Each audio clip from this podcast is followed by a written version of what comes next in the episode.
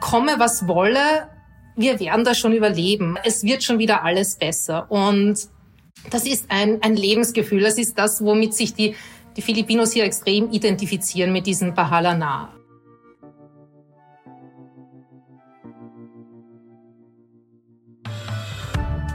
Optimismus ja in der heutigen Zeit besonders wichtig und da können wir mit Sicherheit einiges von den Filipinos lernen. Und damit hallo zu einer neuen Folge von Austria ist überall zum Export-Podcast der Außenwirtschaft Austria. Mein Name ist Christoph Hahn und es freut mich sehr, dass wir heute ein bisschen den kalten Temperaturen entkommen können und auf einer Insel zu Gast sind, nämlich auf den Philippinen. Dort lebt und arbeitet die Exportexpertin, Asienkennerin und WKÖ-Wirtschaftsdelegierte Christina Stieber und mit ihr unterhalte ich mich heute in dieser Folge über Spitznamen bei Meetings, über das Singen und Tanzen an der Supermarktkasse Häuserkauf über Facebook, was bei einem Reifenplatz auf der Landstraße passiert und auch über Naturkatastrophen und den Klimawandel, denn davon sind die Philippinen ja ganz besonders betroffen leider. Die Leitung, die ist stabil, das Mikrofon ist an. Hallo nach Manila, Christina. Hallo Christoph, freue mich auch sehr, dass ich bei dir sein kann. Bevor wir gleich losstarten, habe ich noch einen kurzen Blick hinter die Fahne von den Philippinen geworfen.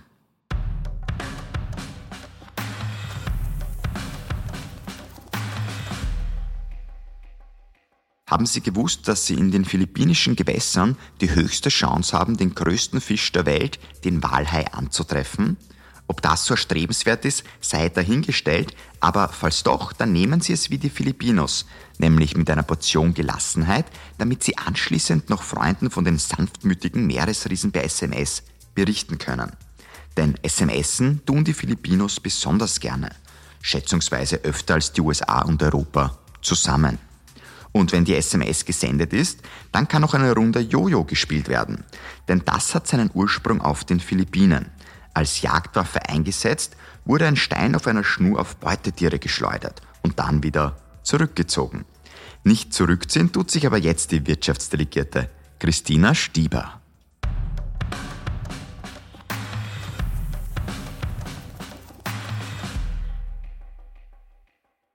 Liebe Christina, ich freue mich, dass ich akustisch diesmal auf einer Insel zu Gast bin. Eigentlich sind es ja mehrere Inseln. Du lebst und wohnst auf den Philippinen in Manila. Wie ist denn eigentlich das Inselleben dort so? Na, es sind mehrere tausend Inseln, also damit wir gleich einmal to set the record straight, damit wir gleich einmal sagen, wie viele wir reden. Es gibt ja diesen, äh, diesen Witz, wo sie sagen, 7641 äh, bei Ebbe und 7640 Inseln beim Flut. Also es sind wirklich, ähm, wirklich viele Inseln.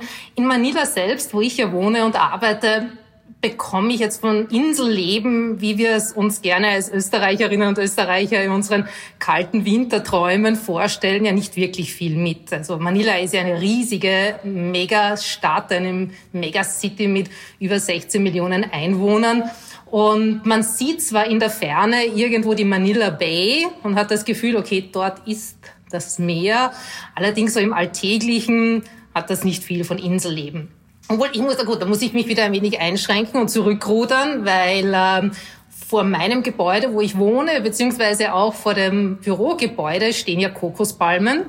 Und ich habe dann auch einige Straßenhändler meines Vertrauens, die mich dann auch immer täglich mit äh, superreifen Mangos und Bananen und Kokosnusssaft und sonstigen versorgen. Also da kommt schon ein wenig Inselgefühl dann hoch.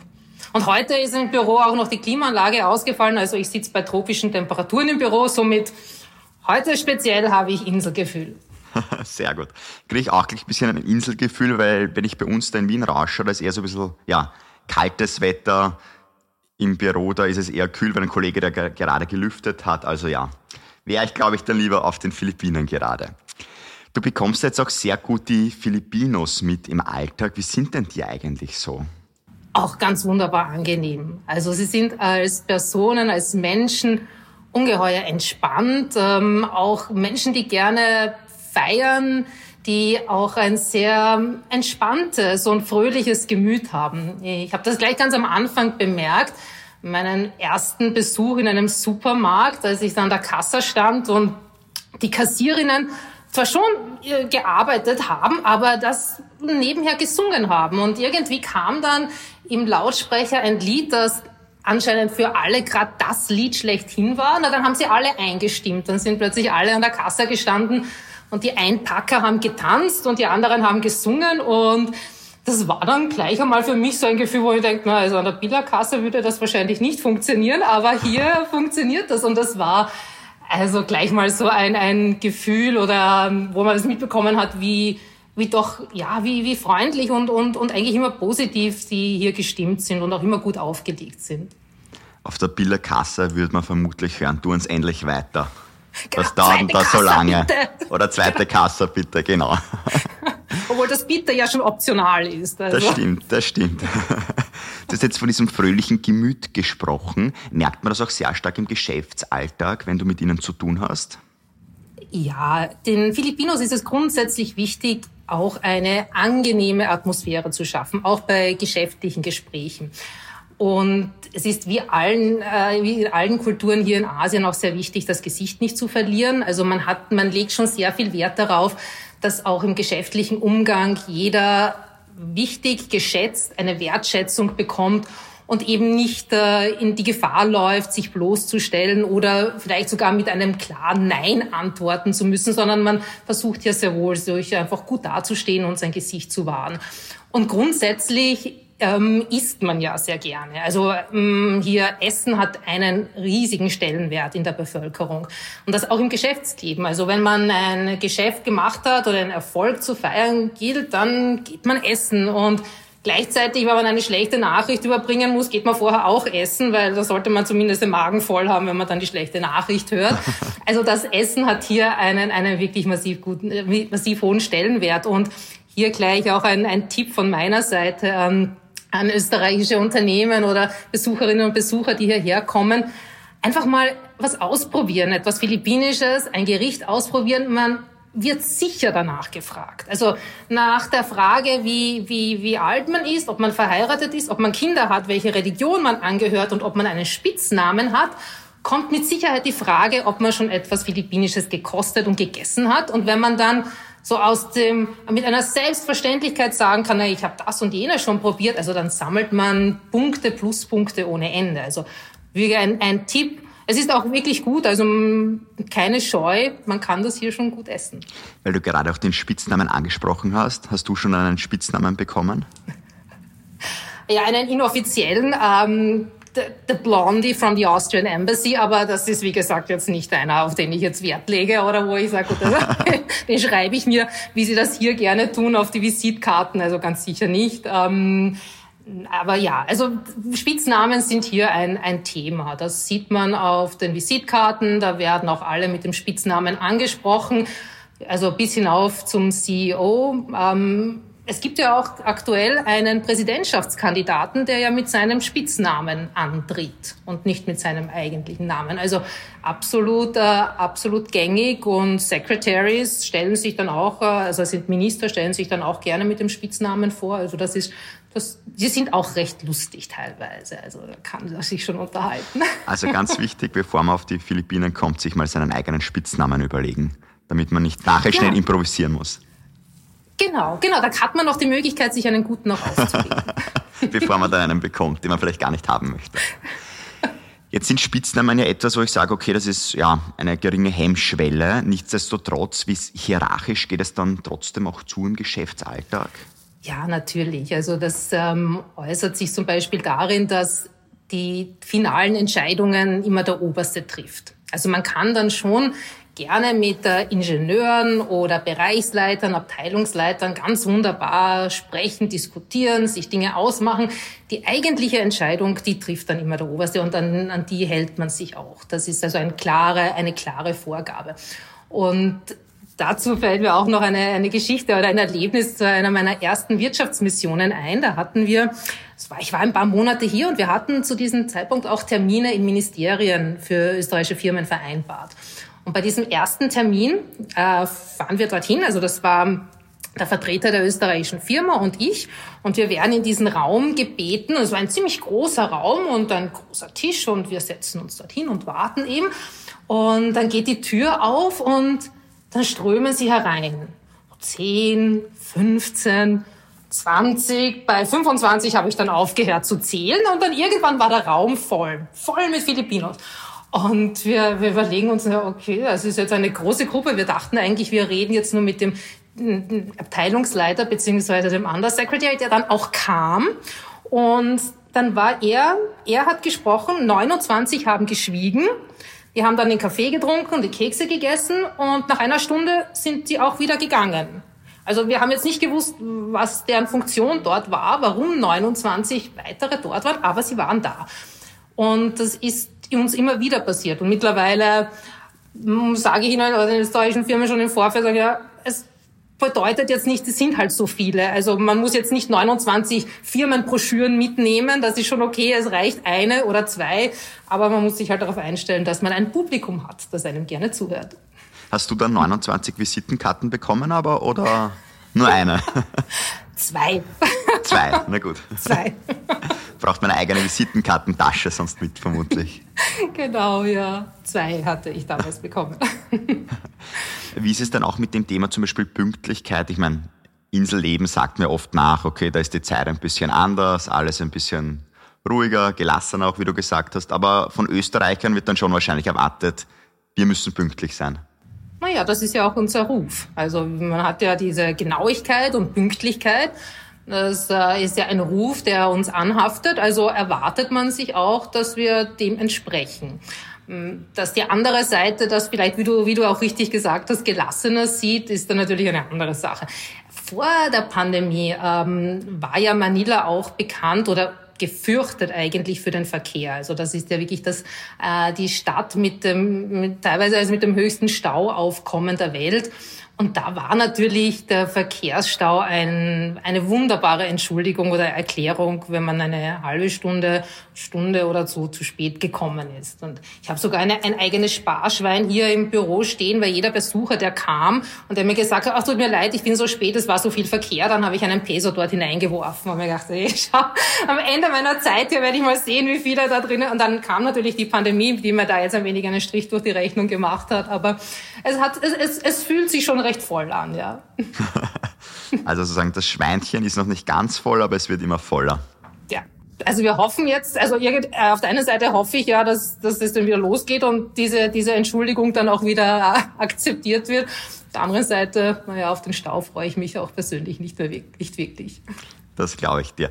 Ähm, zu den Terminen, wie kommt man dann eigentlich auch hin? Also in welcher Kleidung? Sind da mal Surfershorts auch erlaubt oder ist das schon eher dann im Anzug für den Mann, im Kostüm für die mhm. Dame? Ja, die, die Surfer-Shorts kannst du schon anziehen einmal. Einmal, aber kein zweites Mal würde ich es empfehlen. Nein, also das, das ist schon auch eine, ein, das ist schon eine, eine Wichtigkeit. Also dieses, das, das geht ein wenig Hand in Hand mit dem, was ich ein, eingangs erwähnt habe, mit dem gut dastehen wollen, nicht das Gesicht verlieren.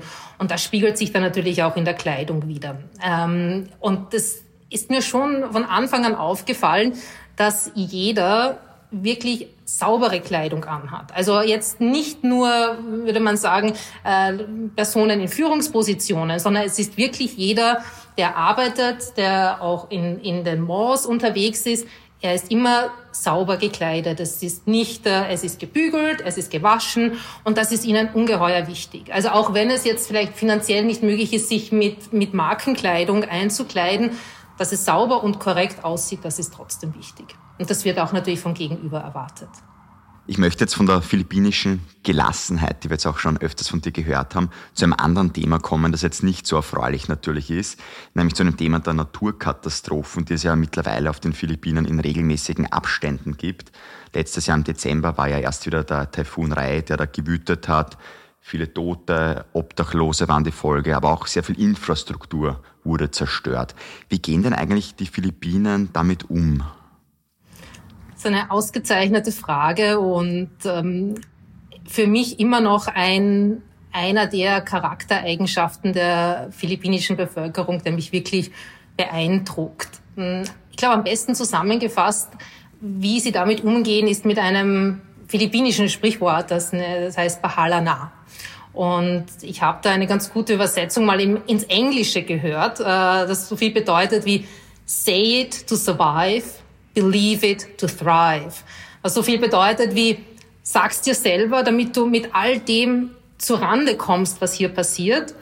Glaub aber dran, damit du überhaupt das Gefühl hast, irgendwann einmal Erfolg haben zu können. Also es ist dieses, komme was wolle, wir werden das schon überleben oder es wird schon wieder alles besser. Und das ist ein, ein Lebensgefühl. Das ist das, womit sich die, die Filipinos hier extrem identifizieren mit diesem Bahalana. Ähm, und das zeigt natürlich auch eine ungeheure Resilienz. Ähm, vor allem in, in Zeiten der, der Naturkatastrophen, wenn eben wieder ein Taifun oder ein Erdbeben, ein Vulkanausbruch, Überschwemmungen, was auch immer. Also das, das, das ist ja hier, das steht ja hier an der Tagesordnung. Und da legen sie schon diese wie gesagt, Resilienz und Gelassenheit an den Tag, das ihnen ermöglicht, diese Dinge auch ähm, zu überleben, diese, mit diesen Dingen auch umgehen zu können. Meiner Meinung nach hat das natürlich auch eine Kehrseite, wenn man nämlich eine Bevölkerung hat, die extrem resilient ist und die vieles erträgt und ähm, nicht aufmurt und, und sagt, gut, da, da müssen wir halt jetzt durch und, und gemeinsam werden wir das schon schaffen, dann nimmt das vielleicht in einem gewissen Maße die, die Verantwortlichen aus, aus der Verantwortung heraus und sagt, naja gut, die gehen da, damit schon irgendwie um. Da ist jetzt nicht so der Not am Mann, dass ich vielleicht jetzt strategisch an dieser Sache, an, an, diesen, an diesen Herausforderungen arbeiten muss. Ich glaube, das hat, das hat eine gewisse Auswirkung auch darauf. Und das tut dem Land natürlich nicht gut und vor allem auch der Bevölkerung nicht, die das mit Sicherheit nicht verdient hat. Mhm. Ähm, das, was du jetzt gesagt hast, hat mich auch ein bisschen so an die akustische Geschäftsreise zu Guido Stock, deinen Kollegen in Nigeria, in Lagos erinnert, wo ja auch die Menschen dann sehr wenig haben, aber trotzdem dieser Optimismus einfach da ist. Ein Optimismus, der ansteckt einfach. Und ja, ich glaube, davon können wir in der westlichen Welt auch profitieren natürlich, wenn wir da auch ein bisschen mehr Optimismus bei gewissen Dingen hätten und uns nicht gleich immer über alles ärgern. Genau, ja, das, das schon. Also da, wie, wie du sagst, das richtig. Es nimmt, es nimmt in vielen einfach die, das Gefühl, dass man, dass man machtlos oder, oder, oder einfach machtlos ist, nimmt das heraus und man denkt, ich, das stehen wir jetzt durch. Wir sind ja eine Gemeinschaft, wir sind eine Familie, wir, wir helfen einander. Und das gibt natürlich eine gewisse Sicherheit und, und in, in dieser Form natürlich auch eine gewisse Gelassenheit. Denken die Filipinos dann, wenn so eine Naturkatastrophe ist, auch an das Thema der Nachhaltigkeit oder denken sich, okay, das ist jetzt von Gott gegeben äh, Schicksal, dass da jetzt gerade ein, ein Taifun kommt. Wie wird damit umgegangen mit diesem Thema der Nachhaltigkeit? Ist das schon Thema dort? Also Nachhaltigkeit und Klimawandel, Klimawandel definitiv. Äh, Klimawandel ist definitiv ein Thema hier. Jeder Taxifahrer wird dazu eine Meinung haben. Also wenn der Sommer länger dauert und heißer ist als noch vor zehn Jahren, dann ist das wegen des Klimawandels. Wenn sich die Regenzeit verschiebt, später beginnt, mehr Taifune über das Land fegen, dann ist das eine Auswirkung des Klimawandels. Also diese, diese Argumentation oder, oder, oder diese, diese Art, das zu erklären oder diese, The diese Thematik ist bei Ihnen schon sehr präsent. Was noch nicht so vielleicht in, in, in das Alltägliche übergegangen ist, ist die Frage, was kann ich als Einzelner tun oder wie kann ich als Einzelner darauf reagieren? Da stehen dann in vielen Bereichen natürlich noch ganz andere Themen im Vordergrund, wie äh, wie überlebe ich, wie äh, ernähre ich meine Familie, äh, wo finde ich einen Job, der mir das Überleben überhaupt ermöglicht. Also da ist das Thema vielleicht Nachhaltigkeit noch nicht so präsent, auch wenn man sagt, gut, der Klimawandel ist Tatsache und äh, wir als, als Land sind davon besonders betroffen, einfach als Inselstaat auch. Jetzt sind die Philippinen natürlich ein Schwellenland, muss man sagen. Ähm, auch ein bisschen im Schatten vom großen Nachbarn China, wenn man so möchte. Was sind denn da jetzt auch so die Herausforderungen und Chancen, die daraus sich ergeben? Na, jede, jedes Land, das in unmittelbarer Nachbarschaft zu einer riesigen Wirtschaftsmacht steht, hat dann natürlich Chancen und Herausforderungen, damit umzugehen. Und das Gleiche trifft auf die Philippinen auch zu. Ähm, auf der einen Seite sind die, sind China, ist China natürlich ein riesiger Absatzmarkt für Produkte aus den Philippinen. Gleichzeitig haben die natürlich auch eine Dominanz in, äh, sei es in Verhandlungen, sei es in Geschäftspraktiken, die man natürlich auch zu spüren bekommt. Und hier ist es dann ganz besonders wichtig, äh, ein, ein gewisses Feingefühl auch zu entwickeln als, als Land, als, als Regierung, äh, als Bevölkerung, wie man auch damit umgeht oder wie man sich dem entgegenstellt. Ich glaube, wie gesagt, es ist, es ist nie schwarz und weiß und es ist immer, es sind immer Chancen, die da sind, die man nutzen kann und es sind natürlich auch die Herausforderungen da und ich habe ein, äh, ein großes Vertrauen in, in das Land, dass sie das auch gut und vor allem mit Weitblick hier, hier handhaben und hier auch agieren werden. Ich möchte mit dir jetzt auch ein bisschen auf den Markt blicken. Ähm, wenn man nach China schaut auch, da ist das Thema Digitalisierung natürlich ganz groß, sehr weit vorangeschritten. Ich erinnere mich auch letzte Folge, wo ich bei Michael Berger war, wo er gesagt hat, am Straßenrand den Obdachlosen per Handyklick quasi überweist man denen auch Geld, spendet man Geld. Wie ist es auf den Philippinen, Digitalisierung? Ist das auch der Bereich, der jetzt gerade richtig im Kommen ist? Also die Pandemie hat hier sicher geholfen, die Digitalisierung extrem voranzutreiben, einfach weil die Leute zwei Jahre lang äh, großteils in einem Lockdown waren. Das heißt also vieles musste innerhalb kürzester Zeit auf eine digitale Ebene gehoben werden. Die, die Filipinos sind auch Weltmeister, wenn es darum geht, Zeit in den sozialen Medien zu verbringen. Also das Stunden am Tag. Und mittlerweile verkauft man über der Facebook Marketplace ja sogar Häuser. Also nicht nur gerade ein Kilo Bananen, sondern du kannst auch ein Haus mittlerweile schon auf Facebook kaufen. Das ist die eine Seite. Die andere Seite ist natürlich auch die Philippinen, die Digitalisierung steckt auch noch teilweise in den Kinderschuhen, weil eine qualitativ hochwertige ähm, Versorgung mit Internet eben nicht überall gewährleistet ist. So sind ich glaube, über 50 Prozent der Haushalte haben eben noch kein wirklich gutes, schnelles Internet, was dann natürlich, wo, wo dann natürlich sagt, okay, Digitalisierung kann halt nur bis zu diesem Grad gehen und wo das nicht möglich ist, da geht man halt wirklich noch immer persönlich auf die Bank. Man zahlt hauptsächlich noch immer ein Bar oder mit Scheck und viele Behördenwege sind auch weiterhin nur persönlich möglich. Also da ist schon noch ein, ein Potenzial da. Wie gesagt, Pandemie hat sicher geholfen, hier einiges voranzutreiben, aber der Weg ist auch noch ein, ein langer. Jetzt abgesehen der Digitalisierung, was sind da noch so Marktbereiche, ähm, wo man auf den Philippinen nicht vorbeikommt? Oh, da gibt's so ziemlich, da, da gibt's so ziemlich vieles und alles nahezu. Also von der klassischen Infrastruktur angefangen natürlich bis hin zum Gesundheitswesen, äh, zur Bildung, zur Logistik, zur Lebensmittelverarbeitung, Landwirtschaft generell. Also es gibt hier extrem viele Bereiche, wo man natürlich noch einen, einen, einen großen Aufholbedarf hat, wo man auch noch Schritte der Technologie, Technologisierung setzen muss Schwieriges Wort anscheinend für mich. ähm, also hier, hier sind noch viele Bereiche da, in denen man sehr wohl noch, äh, wo man sowohl noch investieren kann, noch große, große Möglichkeiten auch sich bieten.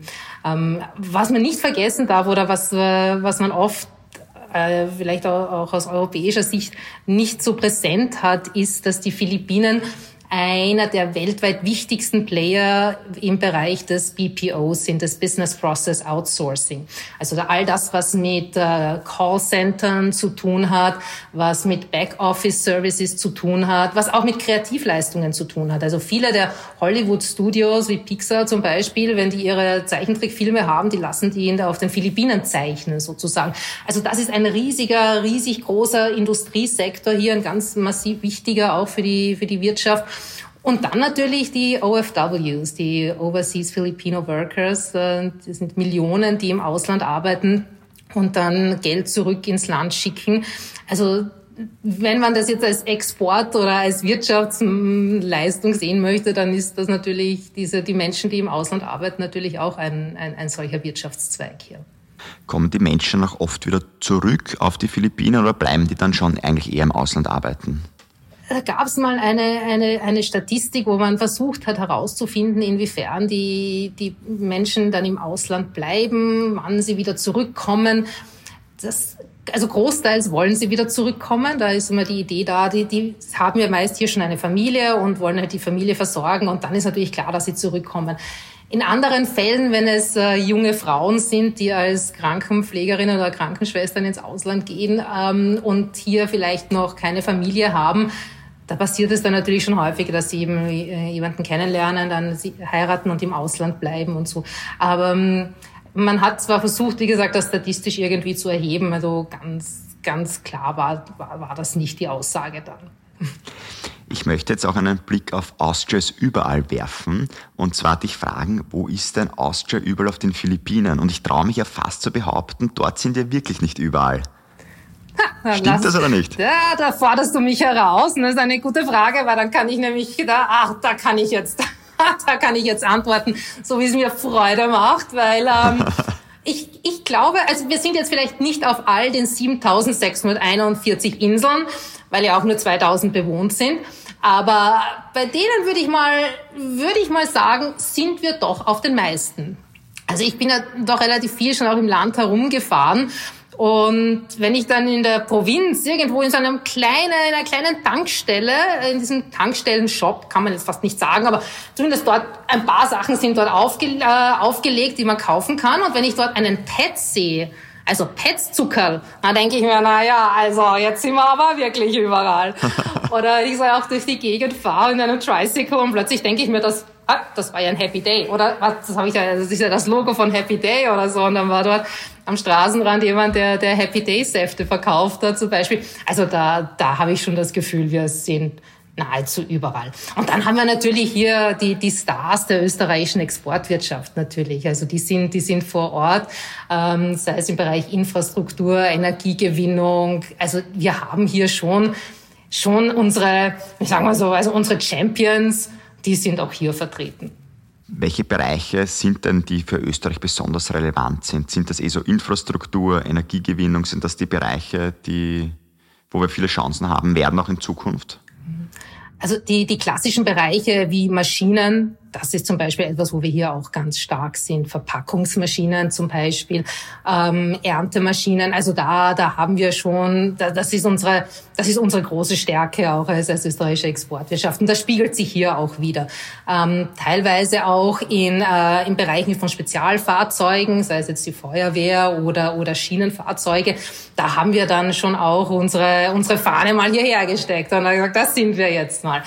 Ähm, großes Potenzial gibt's aber auch in, in sämtlichen Bereichen der Konsumgüter. Also wir haben jetzt, was Lebensmittel anbelangt, eine kleine, feine Auswahl, aber ich würde mal sagen, in einem Markt von 110 Millionen, da geht schon noch was. Vor allem auch ein, eine Bevölkerung, die ja reicher wird, die, die sich mehr leistet, wo die Mittelschicht wächst. Also das sind natürlich dann schon ganz, ganz wichtige Kunden auch für unsere, für unsere Exporteure. Du hast vorher erzählt, dass du auch viel herumkommst auf den Philippinen. Ähm, wie sicher ist denn eigentlich das Land, würdest du sagen? Armut, Kriminalität hängt ja oft sehr eng, ist sehr eng miteinander verknüpft oft. Ähm, fühlst du dich sicher, wenn du auf den Philippinen unterwegs bist? Oder gibt es so Bereiche auf den Inseln, die man eher meiden sollte? Ja, also dort, wo ich bisher herumgefahren bin, ähm, habe ich mich immer sicher gefühlt. Also ich, äh, die Filipinos sind äh, sehr freundlich, zwar schüchtern, also sie, sie lächeln sofort, aber wenn man sie dann anspricht, sind sie dann doch wieder schüchtern. Aber wenn man dann Probleme hat, zum Beispiel wenn halt der, der, das Auto einen Patschen hat oder so irgendwas, dann sind natürlich, dann ist das ganze Dorf da und dann wird einmal geholfen und dann ja, dann, dann repariert man das in einer ungewöhnlichen Art und Weise, aber man fährt zumindest. Also man soll nicht nachschauen, wie es jetzt repariert ist, aber man fährt, das ist völlig okay.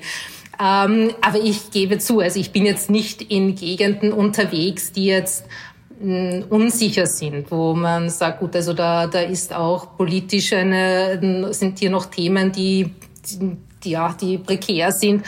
Da muss ich aber auch nicht hinfahren. Also es geht ja nicht nur um meine eigene Sicherheit. Also sollte was passieren, dann setze ich ja auch das Leben anderer aufs Spiel und setzt, das ist jetzt nicht notwendig. Und die Philippinen sind groß. Es gibt ganz viele tolle Inseln, die man sich anschauen kann, auf denen man auch sicher reisen kann und somit muss man sich jetzt nicht das, äh, ein Abenteuer suchen, wo es jetzt vielleicht nicht notwendig ist.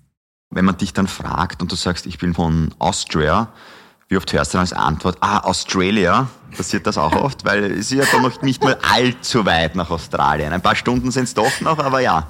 Genau, ja, sehr, sehr häufig, sehr häufig. Ähm, aber es, es kommt auch darauf an, mit, mit wem man spricht. Also es gibt hier gerade in Manila schon eine, eine große Bevölkerungsschicht, die weit gereist ist, die auch im Ausland studiert hat, die, die mit Sicherheit auch schon in Österreich waren. Es gibt sehr viele, die, die Österreich schon bereist haben, die es gut kennen und auch sehr schätzen je weiter man sich vielleicht dann auch äh, geografisch äh, von Manila entfernt, umso eher ist man dann gleich einmal in Australien. Und das, Letztens hatte ich mich auch äh, versucht zu registrieren. Da muss ja im Rahmen dieser Pandemie und, und und Gesundheitsvorsorge und so muss man sich auch überall registrieren, wenn man ein Restaurant oder so geht. Und das konnte ich nicht, weil Österreich als Nation nicht hinterlegt war im Programm. Also das, ich habe dann Australien gewählt. Ich habe die Augenbrauen mal in die Höhe gezogen und gesagt, naja, okay, ausnahms ausnahmsweise heute. Einen leicht australischen Akzent aufgelegt und dann geht das genau. schon. Sehr gut, sehr gut. Aber du bist jedenfalls die österreichische Wirtschaftsdelegierte natürlich und das ist auch gut so und bist natürlich für die ganzen österreichischen Unternehmen da. Und auch da jetzt der Aufruf natürlich, wer sich bei dir melden möchte, der kann das natürlich jederzeit tun. Du und dein Team hilfst natürlich sehr gerne. Wir freuen uns auch schon drauf. Bitte, bitte unbedingt anrufen und sei es nur um ein Bläuschen, wie es denn hier auf den Philippinen so ist, jederzeit. Ich freue mich sehr. Zum Abschluss jetzt auch noch, wann geht's für dich wieder zurück nach Österreich? Ist ja auch nicht gerade so leicht jetzt in Corona-Zeit zu reisen. Genau, hat einen Bedarf einer gewissen Planung, ja, sowohl das Hin- als auch das Zurückreisen. Aber ich drücke mir und allen die Daumen, dass der Exporttag im Juni, Ende Juni stattfinden wird und dass es dann auch möglich sein wird für mich, zum Exporttag und zur Exporttagswoche anzureisen, damit ich dann auch wieder endlich wieder unsere österreichischen Firmen besuchen kann, beziehungsweise auch wieder mal mit und meinen Kontakten auch ein wenig plauschen, plauschen kann. Bis dahin genieße die Kokospalme und nicht den Schnee. Jedenfalls vielen Dank für die spannenden Einblicke auf die Philippinen und alles Gute dir natürlich. Vielen herzlichen Dank, Christoph. War mir eine Freude und hoffentlich auf bald. Ja, das war es jetzt mit unserer akustischen Geschäftsreise auf die Philippinen. Ein bisschen Fernweh bekommt man ja schon, wenn man an die warmen Temperaturen denkt. Also mir geht's zumindest so. Und deswegen geht's auch in zwei Wochen wieder in ein Land weiter, wo es auch wärmer ist, zumindest in dem Bundesstaat, wo wir dann sein werden. Für uns geht's nämlich nach Kalifornien, nach Los Angeles. Und unsere Stammhörer, die werden jetzt sagen, in den Vereinigten Staaten, da waren wir ja schon mal. Das stimmt, aber diesmal schauen wir uns ganz genau die Westküste und das Silicon Valley an und werden auch einen Blick auf das Amerika nach Donald Trump werfen. Es wird also sehr spannend werden. Ich hoffe, Sie sind wieder dabei. Bis dahin, machen Sie es gut, bleiben Sie gesund. Mein Name ist Christoph Hahn und nicht vergessen, Austria ist überall.